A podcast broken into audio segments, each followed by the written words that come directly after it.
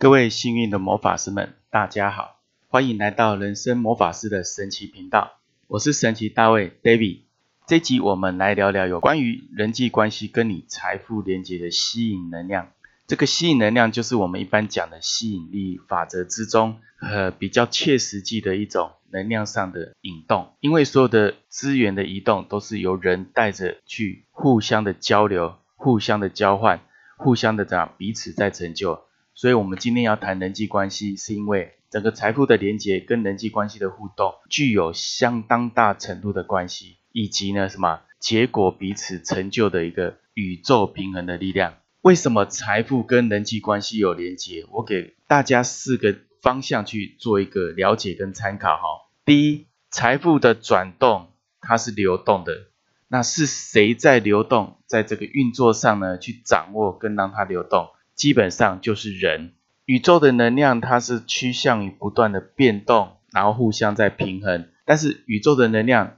它本身是随着我们在地球上的能量的一个体验去运作跟主导的过程中，它来配合整个平衡上的一个运转，然后让所有的资源呢恰如其分的，对吧？彼此在制衡跟平衡。所以谁在运作这个流动呢？基本上呢？在我们的世界上，我们所能理解的就是人，人在操控、在掌握整个资源的运转，而资源的运转后面的结果，就是我们所谓的什么财富的一个多寡丰盛以及结局。第二个方向是和气生财是一种什么样的运作呢？它其实是一种福气累积的运作。我们要和气生财，也代表我们人际关系彼此在运作整个财富资源的过程当中。我们是很和谐，彼此理解，彼此包容，彼此认知，然后呢，去协调一种共生共好的一个关系，然后让这个运作的时候，彼此各得其所要的东西，而不会只有谁大谁小，谁是强取豪夺的。所以和气生财的意思，不是要让你怎么样去用你的方式、你的定义、你的角度怎样去掌握而已，而是你要面面俱到去考虑到不同的人际。不同的圈子、不同的领域，彼此在平衡的作用当中，我们各取所需，互相的什么多赢。第三个方向是我们提到和气生财的和气，并不代表你要无条件的退让，这是一种人生智慧的运转与学习。因为和气也代表说，我让自己的气先平衡和顺，我很清楚我需要的是什么，我也很清楚在这个交换的过程、运转的过程。对方需要的是什么？我们彼此各有协调，互相的进，互相的退，而不代表你没有任何的条件的供给或给予，那是你的亏损，因为你付出的价值却没得到相对的一个进入的平衡，那你其实在制造失衡的条件，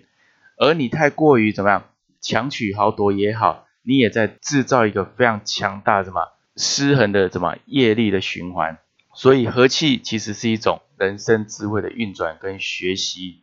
第四个方向，我们可以来理解，财富既然跟人际关系有关，那么呢，我们所谓商业的行为在品牌销售、商业模式上的运作跟组合，那是不是可以就直接验证这个关系跟结果呢？答案是是的，